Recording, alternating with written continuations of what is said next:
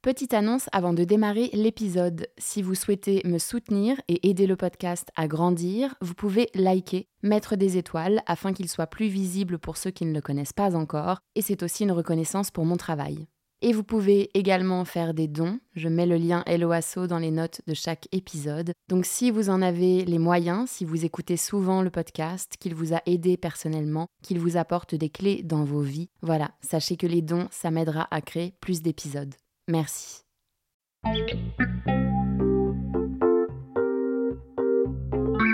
Bonjour, je suis Raphaël et je vous emmène voyager avec moi dans le monde de l'ésotérisme, de la spiritualité et de l'invisible. Chaque semaine, nous retrouvons nos invités pour parler magnétisme, numérologie, médiumnité, communication animale et j'en passe. Et tout ça de manière très terre à terre, bien sûr. Ils retracent leur parcours qui les ont amenés à se connecter à l'autre monde et nous expliquent leur façon de voir la vie avec un grand V. Pragmatique ou non, soyez les bienvenus dans le podcast Les mondes subtils. Pour l'ouverture de bal de cette première saison, je vous présente Lounès. Lounès est aujourd'hui magnétiseur, bien qu'il ait été extrêmement sceptique plus jeune. Il nous raconte comment il s'est ouvert au monde des énergies, comment il a soigné beaucoup de ses collègues chez Thalys où il travaillait comme steward, et nous explique comment fonctionne le magnétisme. Bonjour Lounès. Bonjour Raphaël. Merci euh, d'avoir accepté mon invitation dans le podcast Les Mondes Subtils. Bienvenue à toi. Alors, est-ce que tu peux te présenter, s'il te plaît, pour nos auditeurs? Ouais, je m'appelle Lounès, j'ai 36 ans et euh, bah, je suis magnétiseur. Alors, déjà pour commencer, euh, moi, ça m'intéresse toujours de connaître un petit peu euh, le, le, passif euh, des invités. Donc, est-ce que tu peux me parler de comment tu étais enfant? Est-ce que tu étais un petit peu connecté à, à d'autres mondes? Est-ce que tu te sentais... Alors, non. En tout cas, je me ressentais pas ni me voyais comme ça. J'avais pas dans mon entourage des gens qui étaient ouverts aux énergies, à cette forme de spiritualité-là, euh, cette, on va dire, connexion, etc. Non, pas du tout. Donc, du coup, comment ça s'est manifesté à toi? Comment c'est arrivé euh, tout ça dans ta vie?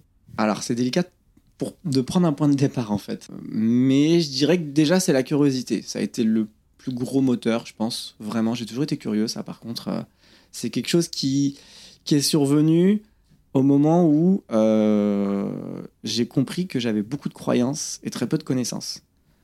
Alors je pense qu'on a tous un déclic au moment où on comprend ça.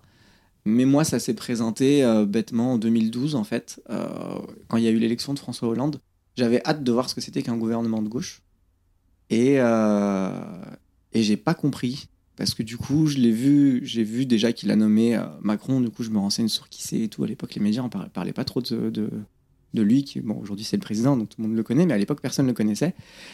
Et je vois que c'est un mec qui vient de la banque Rothschild, il est, nommé secrétaire général de l'Élysée. Je me dis, mais attends, je, comprends pas. Il vient, il, dit, mon ennemi, c'est la finance, et il nomme tout de suite euh, numéro 3 de la France. Euh, et plein de trucs comme ça. Il enlève des lois que Sarkozy, Sarkozy faisait passer, et puis il se vante qu'il enlève les lois, entre guillemets, de la droite, et il fait d'autres lois exactement les mêmes, et juste il change le nom.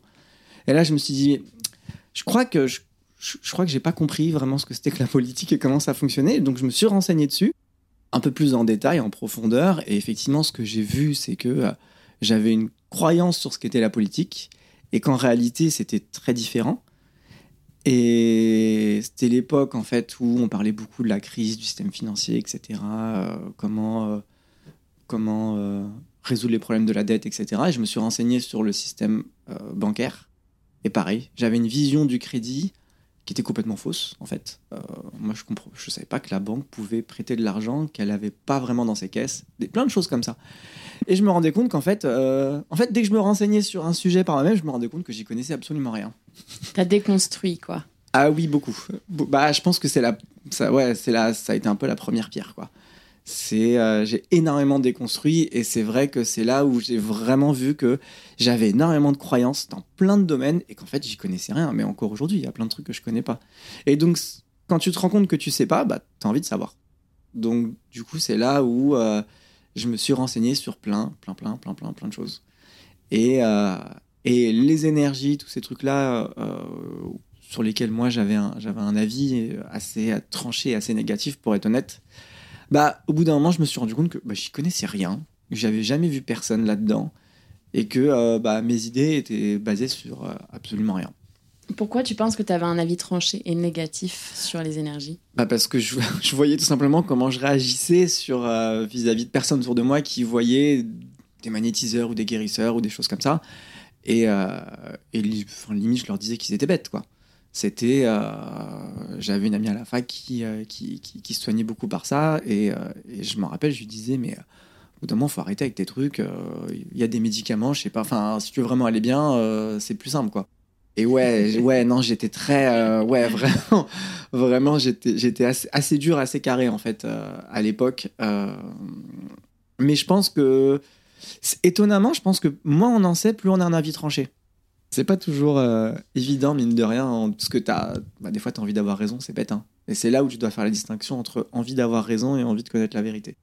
Après, je découvre qu'il euh, y a beaucoup de gens qui croient aux énergies, euh, des gens assez puissants, importants, et, euh, et je me dis, c'est un peu bizarre quand même, c'est pas n'importe qui, c'est pas des. Enfin, c'est des gens qui paraissent, entre guillemets, je saurais pas comment dire, sérieux, j'ai envie de dire. Et du coup, on se dit, bon, bah, c'est bizarre. Et en fait, à un, moment donné, la curiosité a pris le dessus, et je me suis dit, bah, en fait, la meilleure preuve que je peux avoir si les énergies existent, bah, c'est de les sentir.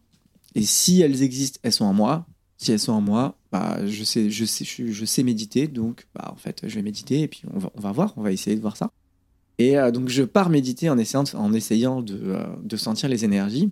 Et euh, bingo, la première fois, du premier coup, ça marche au-delà de mes espérances parce que je sens vraiment des ondes très très fortes en moi qui vibrent de partout partout, partout, et je me retrouve à. En fait, ça me, ça me fait peur parce que c'est. Franchement, honnêtement, si je devais dire la pensée que j'avais dans l'instant quand, ça se, quand ça se passait, on a des pensées bizarres qui nous passent par la tête, mais là, c'est vraiment ce que je ressentais. Je me disais, je vais exploser en fait.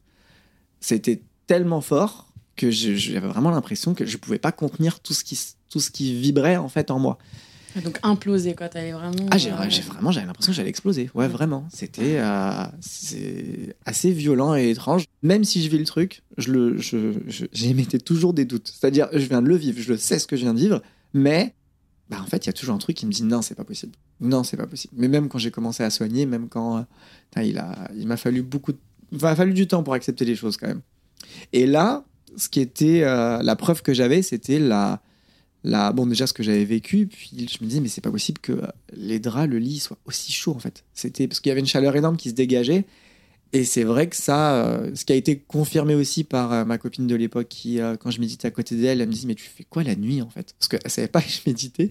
Et elle me disait Mais tu fais quoi la nuit? Elle me dit Mais c'est bizarre. Et il y a, enfin, elle sentait qu'il se passait quelque chose. Et elle me disait puis il y a une chaleur qui se dégage. C'est voilà, j'avais des confirmations par des, aussi des confirmations extérieures, on va dire. Ce qui ça m'a beaucoup aidé au début. Ce que j'avais comme impression, c'était que pour la première fois de ma vie, j'allais pouvoir répondre à des questions qui me. J'avais enfin la possibilité de répondre à des questions qui m'obsédaient un peu quand j'étais petit. C'était le sens de la vie et est-ce qu'il y a une vie après la mort? Et c'est comme si d'un coup, je comprenais que enfin, j'allais avoir une réponse à tout ça, mais j'allais la vivre en fait. Plus qu'une réponse extérieure.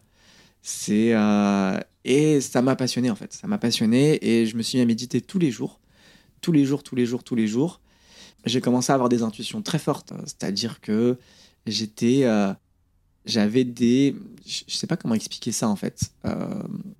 je savais les choses à l'avance, mais vraiment en fait. C'était par exemple, je, sors de méditation, je me dis, allez, je, vais, je devais aller travailler. Ça faisait six mois que, euh, que, je, j'allais en transport tous les jours au travail. Et là, je me dis, hmm, est-ce que je prends pas la voiture aujourd'hui? Je sens de prendre la voiture. Et là, je commence à avoir un dialogue intérieur et je me dis, mais pourquoi tu veux prendre la voiture en fait? Euh, Tu vas mettre une heure au lieu d'une demi-heure, tu vas devoir trouver une place, tu vas payer un parking, tu vas dépenser de l'essence. Il n'y a aucune logique à prendre la voiture. Et là, du coup, en m'écoutant, en écoutant ma logique justement qui me parlait, bah il y a la voix un peu plus profonde qui dit mais justement, il n'y a pas de logique à prendre la voiture. Donc pourquoi ça fait six mois que je prends la que j'y vais en transport tous les jours. Pourquoi aujourd'hui je me demande si je prends la voiture ou pas? Et là, je commence à me dire ok, ok, je me, je me pose un peu, je me recentre en moi-même, on va dire. Et là, je me projette. Je prends la voiture. Ok, je le sens plutôt bien. J'y vais en transport. Et là, je, en moi, je, alors c'est difficile à expliquer parce que c'est une sensation un peu. C'est comme si ça se ferme, ça, ça coince. Et je me dis, oh putain, je le sens pas du tout de prendre les transports. Ok, je prends la voiture. Bah, si je prends la voiture, faut que je parte maintenant. Et j'ai pris la voiture pour aller travailler. Donc, je fais ma journée de boulot et je retourne en, arrivant chez moi. Euh, je me dis, bon, bah, je vais regarder euh, qu'est-ce qui s'est passé sur ma ligne de RER. E et alors, faut savoir que dans le travail où j'étais, euh, j'étais encore en CDD. Et si je loupais un jour de boulot, c'était quasiment sûr que j'aurais pas mon CDI. Steward dans le Thalys, c'est voilà, on, on, loupe pas un shift parce que si on vient pas, bah en fait, s'il y a personne pour servir, c'est c'est bah en fait, si on n'est pas là, vraiment il y a personne. Si on loupait un train, c'était le CDI, c'était fini quoi. Donc, euh, je me, je, fallait vraiment pas que je rate ma journée. Et donc, en arrivant, je regarde euh, ce qui s'est passé sur ma ligne. Et là, je vois qu'en fait, euh, bah, à peu près à l'heure où, j'aurais dû, être dans les transports, il y a un incendie qui s'est déclaré sur la ligne. Et du coup, les trains se sont retrouvés bloqués, mais complètement dans les tunnels partout, pendant 4 heures.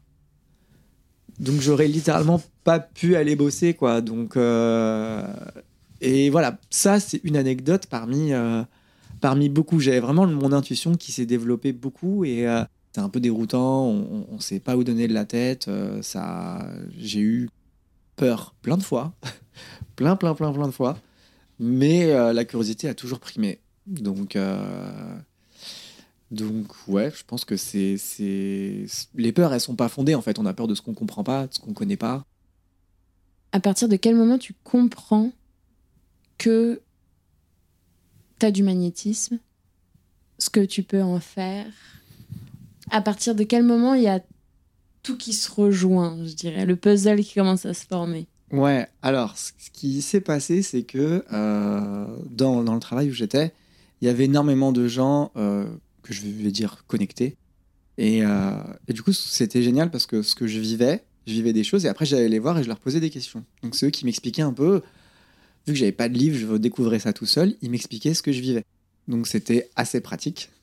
C'est trop bien de se ah, d'être entouré comme ça. Ah, mais c'était dans ce travail-là, c'était, j'avais pas l'impression d'aller travailler, j'allais, j'allais à mon école d'énergie, quoi. C'était un peu ça, quoi. Et c'était super parce que je voulais pas qu'on me, qu'ils me spoil, donc je voulais pas qu'ils me disent euh, à l'avance euh, des choses et tout. C'était non, je vais vivre mon truc et puis je te poserai des questions euh, après. Et du coup, c'était des, des puits de savoir. Euh, je, franchement, je les remercierai jamais assez parce que c'était quand même génial. Ça m'a vraiment aidé d'avoir des gens euh, qui, qui, sont capables de donner tout de suite l'information de, de, de, bah, de, ce que tu ressens, ce que tu, pourquoi tu vis ça, etc. Et, et donc, on m'avait dit oui, de toute façon, tu auras des synchronicités. les choses se feront naturellement. Parce que je disais, ouais, je dois, je dois forcément, au bout d'un moment, il y aura. On me disait, t'inquiète pas, il y aura tu sauras quoi en faire, ça se fera tout seul. Et ça m'a parlé quand on m'a dit ça.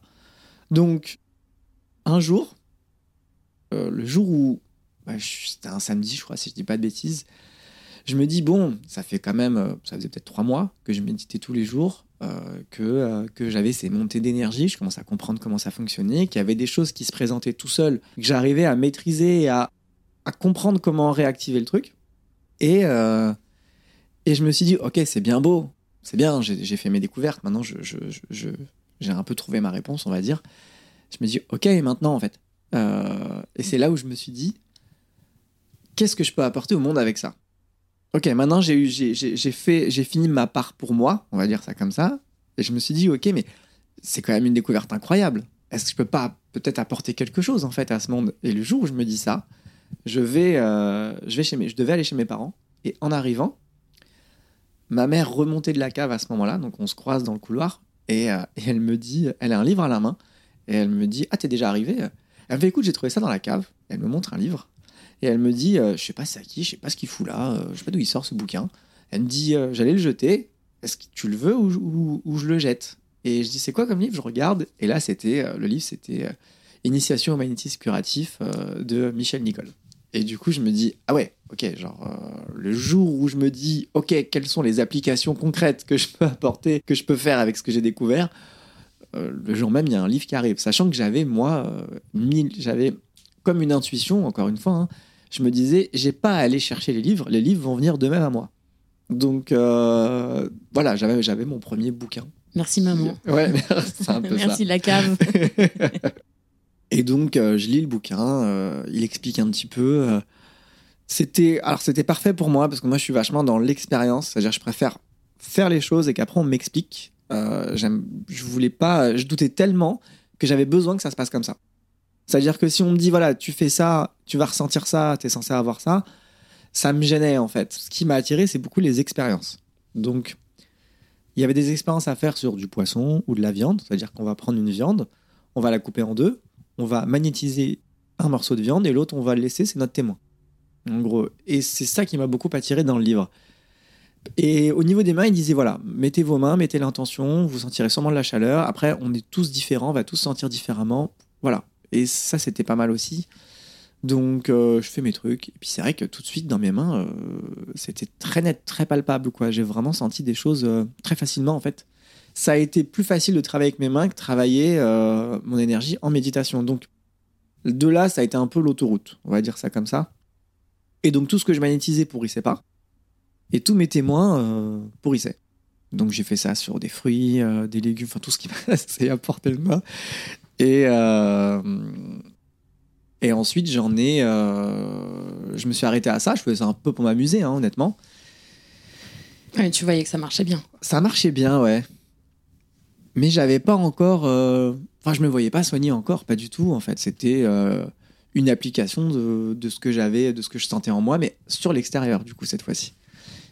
Et en fait, euh, avec des collègues, on avait un peu fait la fête. Et puis, à 4 heures du matin, euh, avec un, ami, euh, du coup, collègue qui, qui, était assez branché sur tous ces trucs-là, je lui dit écoute, en ce moment, je fais des trucs un peu bizarres et tout. je magnétise des fruits, des légumes, de la viande, du poisson. Et à chaque fois, je fais ça, je prends un témoin. Et mon témoin pourrit et pas, pas, pas ce que je magnétise. Et puis, je lui dis ouais, je, je sais pas quoi faire de ça. Vraiment, c'est vrai, hein, vraiment, je me rends compte que je sais pas quoi faire de ça. Et alors, lui, tout de suite, il soulève, il soulève son pantalon et il me dit Mec, attends, moi j'ai de l'eczéma, j'en ai marre et tout, euh, enlève-le, enlève-le s'il te plaît. Et je lui dis Mais attends, moi je sais, je, je sais pas faire en fait. Je, je- moi, je fais ça sur des fruits et légumes pour m'amuser. J'ai aucune prétention de savoir soigner. J'ai aucune idée de comment faire. Et il me dit Si, vas-y, j'ai confiance. Juste tranquille, il me dit ça Vas-y, j'ai confiance. Et, euh, et donc, je me mets à, lui, à magnétiser euh, son, son- genou. Et euh, donc, j'envoie de l'énergie, je sens des trucs. Au bout d'un moment, il y a des trucs qui me gênent sur la main. Enfin, j'y vais vraiment au feeling. hein. Et, et je sens qu'il se passe plein, plein, plein, plein de choses. Et de là, on finit la séance au bout de je sais plus combien de temps d'ailleurs.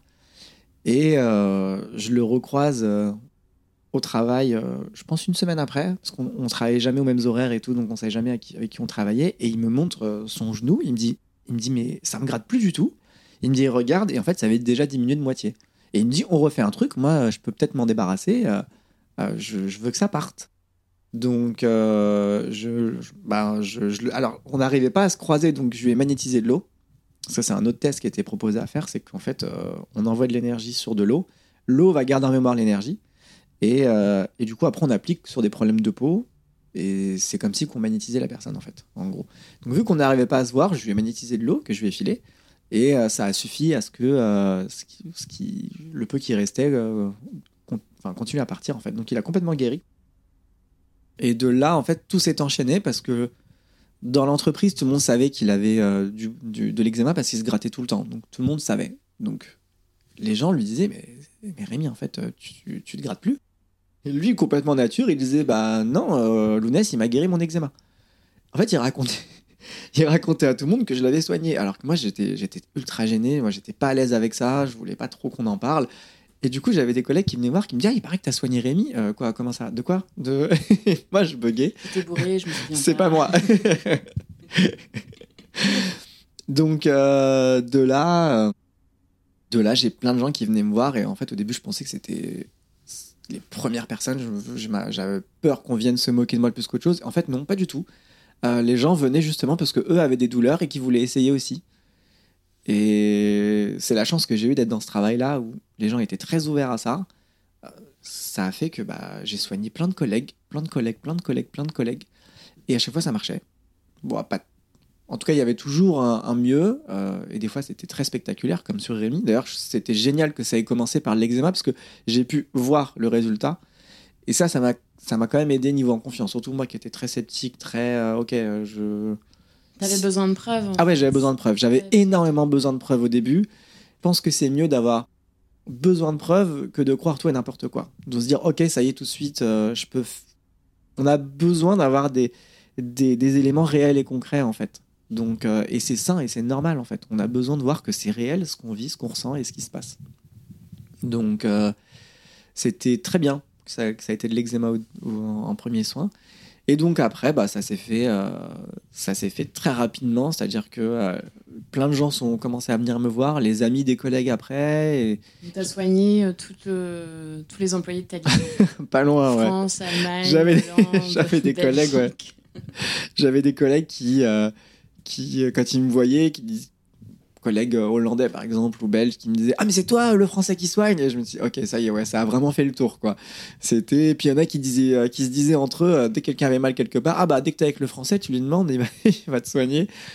Et, euh, c'est vrai que moi ça me permettait de faire mes armes hein. vraiment on, on va le dire. Donc c'était c'était très bien. Franchement euh, ça a été euh, ça a été ça s'est fait naturellement. À partir de quel moment tu t'es dit bon, j'ouvre mon cabinet, j'en fais quelque chose, c'est venu de toi ou c'est la vie qui t'a un peu. Un peu des deux. Alors, ce qui s'est passé, c'est que euh, moi, je fais ça gratuitement. Et les, les... c'est toujours des gens que je connaissais au début, le premier cercle, en fait. Et au bout d'un moment, bah, ça a été des amis de collègues ou d'amis qui, qui, qui me demandaient de venir les soigner. Et c'est vrai que bah, eux, ça les gênait que, euh, que, bah, que je fasse ça gratuitement. Il y avait des gens vraiment qui voulaient absolument me donner de l'argent. Euh, ce que je comprends au bout d'un moment, euh, c'est ils voient ça comme un échange et ça me paraît logique. Donc je laissais les gens me donner ce qu'ils voulaient. Je disais aux gens, bah voilà, vous me donnez, euh, vous me donnez ce que vous voulez. Moi, je fais ça parce que ça me plaît, que j'aime bien en plus, donc ça me passionne. Donc donnez-moi ce que vous voulez. Et quand j'ai commencé à avoir de, de l'argent, la première fois qu'on m'a donné de l'argent, c'était bizarre. Il y avait intuitivement, je me suis dit, il faut que j'en fasse quelque chose, en fait. Et je savais, je savais qu'il fallait pas que je le mélange avec mon argent euh, de tous les jours, on va dire. Je sais pas pourquoi, je me suis dit non mais je vais, je vais mettre cet argent-là de côté dans un, dans un, dans un pot en fait. Et ce que je me, j'avais pas trop d'idées de pourquoi. Et je me suis mis à mettre, bah, à chaque fois qu'on me payait, je mettais l'argent dedans.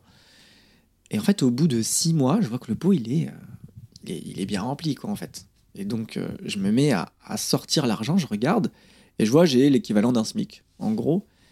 Et de là, je me dis ah ouais, sans faire entre guillemets d'efforts, euh, en laissant les choses se faire, euh, là en fait, je vois qu'en six mois, tout, entre guillemets tout seul, ça s'est fait tout seul parce que j'ai pas mis d'énergie pour gagner cet argent, euh, j'ai un salaire quoi.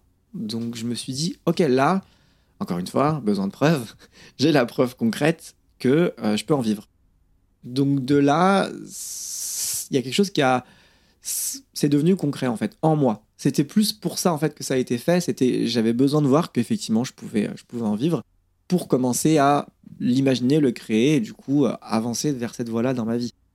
Et de là en fait, la suite c'est à continuer à se faire tout seul. C'est-à-dire que euh, les gens donnaient mon numéro et au bout d'un moment j'avais des gens qui m'appelaient et qui me demandaient si j'avais un site internet. Et les gens me demandaient si j'étais professionnel. Et je ne savais pas répondre à cette question, si j'étais professionnel ou pas, parce que je me dis, bah euh, oui, enfin non, je sais pas, non, c'est à quel moment je deviens pro en fait? C'est quand je suis déclaré, quand j'ai un site internet, quand. euh, je sais pas, je savais pas ce que. J'arrivais pas à répondre à cette question, je me dis, moi je soigne les gens, ça marche, j'ai des bons résultats. Point en fait. Euh, Et donc au bout d'un moment, je me suis mis à. Bah, j'ai fait un site parce que je me disais, bah, je comprends que les gens aient envie de me voir. Et gens ont envie de savoir c'est qui, qui, qui, est, qui cette personne à qui on a donné le numéro, etc. Et à partir du moment où j'ai fait un site, ça a été très rapide. En fait, c'est que j'avais trop de monde pour pouvoir faire mes deux, mes, mes deux enfin, j'avais carrément deux travails, quoi, en fait. Et là, j'ai dû faire un choix au bout d'un moment. Mais ça s'est fait, euh, voilà, dans la continuité, euh, tranquillement. euh. c'est pas, je me suis jamais mis la pression. Puis j'adorais mon autre, mon, j'adorais mon boulot, donc euh, il n'y avait pas de pression à avoir là-dessus. Et, euh, et ouais, ça s'est fait vraiment tout seul, plus naturellement possible, je pense. Ah, J'ai une très bonne question. Mhm. Comment tu expliquerais le magnétisme à quelqu'un qui n'en a jamais entendu parler? C'est une question qu'on me demande souvent. Et Je suis pas si, si originale que ça. c'est pas ça, c'est qu'on me demande souvent, mais c'est quoi le magnétisme? Qu'est-ce que ou qu'est-ce que vous sentez? Ou qu'est-ce que Et c'est vrai que quand j'ai des gens en cabinet qui me demandent ça, ce que je fais, c'est que je leur demande de me tendre la main et je leur envoie de l'énergie sur la main. S'ils sont réceptifs, ils vont sentir l'énergie. Et je leur dis tout simplement, bah c'est ça. En gros, c'est quelque chose qu'on sent. Alors c'est quelque chose qui est là, hein, euh, mais c'est quelque chose qu'on sent. C'est euh, en fait, il y a de l'énergie dans tout. Euh, ça, je pense que j'a- j'apprends rien aux gens parce qu'avec la physique quantique aujourd'hui, c'est ce qu'on se rend compte qu'effectivement, on n'a que des protons, des électrons, des neutrons, etc. Il y a des formes d'énergie qui sont plutôt, on va dire, lourdes et, euh, et on va dire, je vais pas mettre le mot mauvaise, je vais juste dire lourde en fait. En gros, lourde, dense, parfois effectivement chargée un peu négativement. Et ça, ça, ça peut se loger sur le corps, ça peut rester, ça stagne sur le corps. Et c'est ça qui fait que ça entraîne des maladies au bout d'un moment. De ce que j'ai compris en fait avec les années, c'est que on est, on a deux faces, en gros. C'est-à-dire que on est comme une pièce de monnaie. On a un côté pile, un côté face, un côté physique, un côté énergie. En gros, on a comme deux corps l'un sur l'autre, un corps d'énergie et un corps physique. Quand on fait un trou dans la pièce, je prends la pièce, je lui fais un trou. Elle a un trou des deux côtés au final. Donc, qu'on ait un problème énergétique, ça va entraîner un problème physique. Et qu'on ait un problème physique, ça va entraîner un problème énergétique. Et ça, c'est vraiment quelque chose que j'ai vu, en fait. Le corps d'énergie et le corps physique sont pas du tout dissociables. Et dès qu'on a un problème sur l'un, on a un problème sur l'autre. Tout le temps. Donc ce modèle de la pièce, il est, euh, il est plutôt pas mal parce que euh, tout de suite, on comprend, en fait, pourquoi on a des troubles, euh, qu'est-ce qui fait qu'il y a de l'énergie, etc. Tu puisses ton énergie d'où? Est-ce que ton énergie, elle vient de toi? Elle vient d'autre part? Ou elle vient de l'espace autour de toi que tu vas puiser? Alors, euh, bah un peu tout ça. Je me suis rendu compte, à- alors je me suis rendu compte, j'ai eu la chance, on va dire, d'avoir des personnes qui m'ont fait me rendre compte de ça, on va plutôt dire ça, qui avaient des énergies effectivement autour de nous. Donc une énergie qui, émane de la Terre, qui arrive d'en bas, et une énergie qui arrive d'en haut. Alors, celle-là, je mets pas de... euh, vais pas mettre d'origine sur elle parce que j'ai aucune idée. Alors, parce qu'il y en a qui vont dire c'est le prana, c'est tout autour de nous. D'autres qui vont dire c'est l'énergie de l'univers. Euh, en fait, j'en sais rien. Moi, je sais pas. Je sais juste qu'il y a une énergie clairement qui est là, on va dire au-dessus de nous, on va dire ou dans l'air. Je sais même pas vraiment exactement et qu'on peut la récupérer par le haut de la tête. Euh, et voilà. Elle a, elle a sa vibration, son, sa densité, qui est très différente de celle qui arrive d'en bas. Et en gros, avec le temps, je me suis rendu compte bah, que les, les l'énergie qui venait d'en bas de la Terre, elle avait une vibration très basse et qu'elle était très efficace pour soigner les problèmes denses, donc plutôt les problèmes physiques. Et que celle d'en haut, quand je me connectais avec celle d'en haut et que je passais mes mains, j'arrivais à trouver les problèmes émotionnels. Et qu'elle, elle était très douée pour soigner les problèmes émotionnels. Et c'est là où j'ai vraiment compris ces, ces- ces différences de niveau de vibration et que euh, qu'en fait, bah, chaque énergie est complémentaire. En vrai, elles ont toutes une utilité et qu'elles sont toutes utiles dans des cas précis. Souvent, j'utilise la mienne, honnêtement, dans mes soins, mais il y a des moments, si je vois que c'est un problème extrêmement physique, très très dense, je vais quand même prendre un peu de la terre, et quand il y a des problèmes émotionnels, euh, je, vais, je vais souvent prendre d'en haut. Donc, euh, je prends, enfin, ouais, je prends, euh, j'utilise différents outils et je- j'essaie de deviner lequel est le meilleur.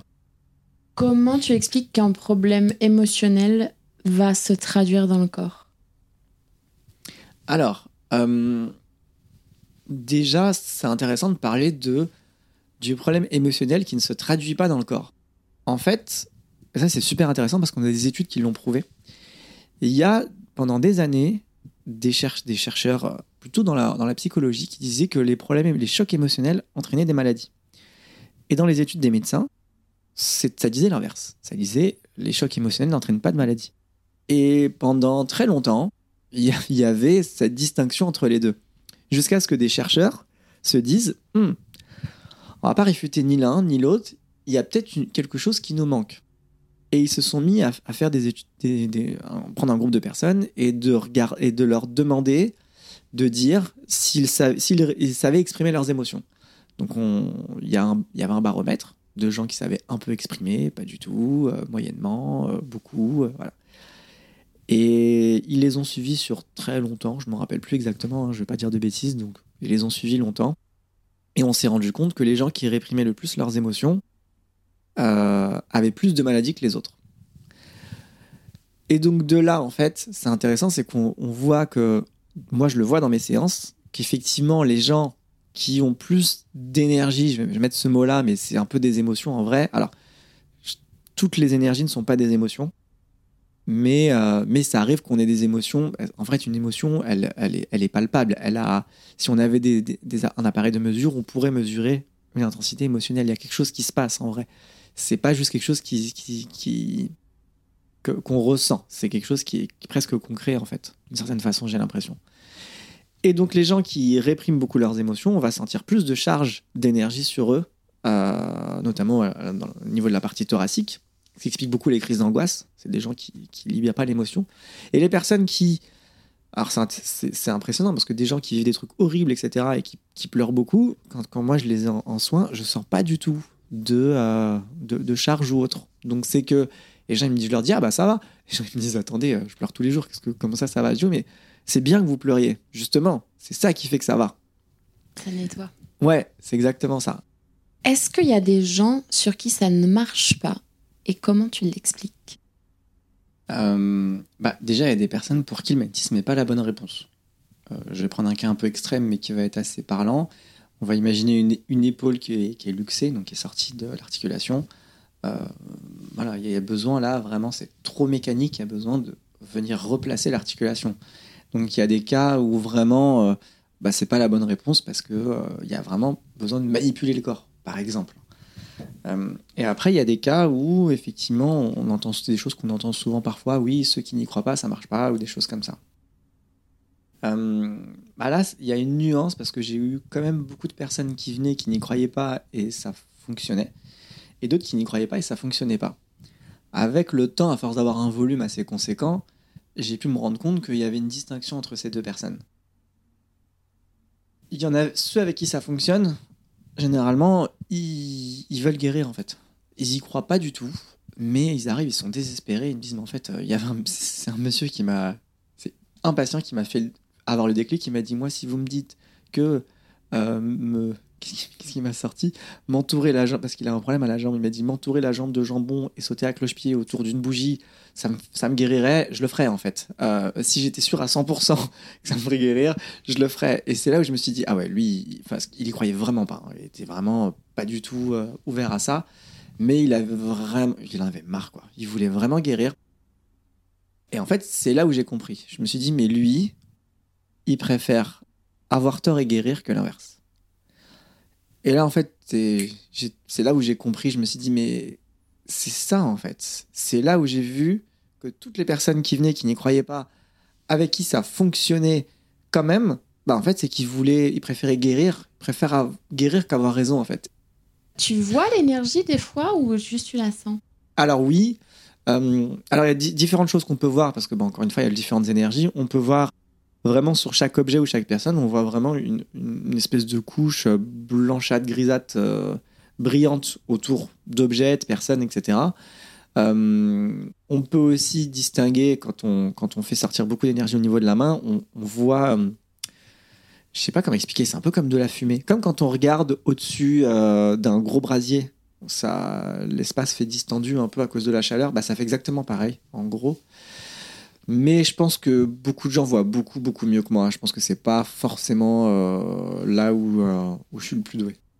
Est-ce que tu vois une évolution avec tout ce qu'on a vécu là, ces dernières années, les enfin, la pandémie, les confinements, tout ça?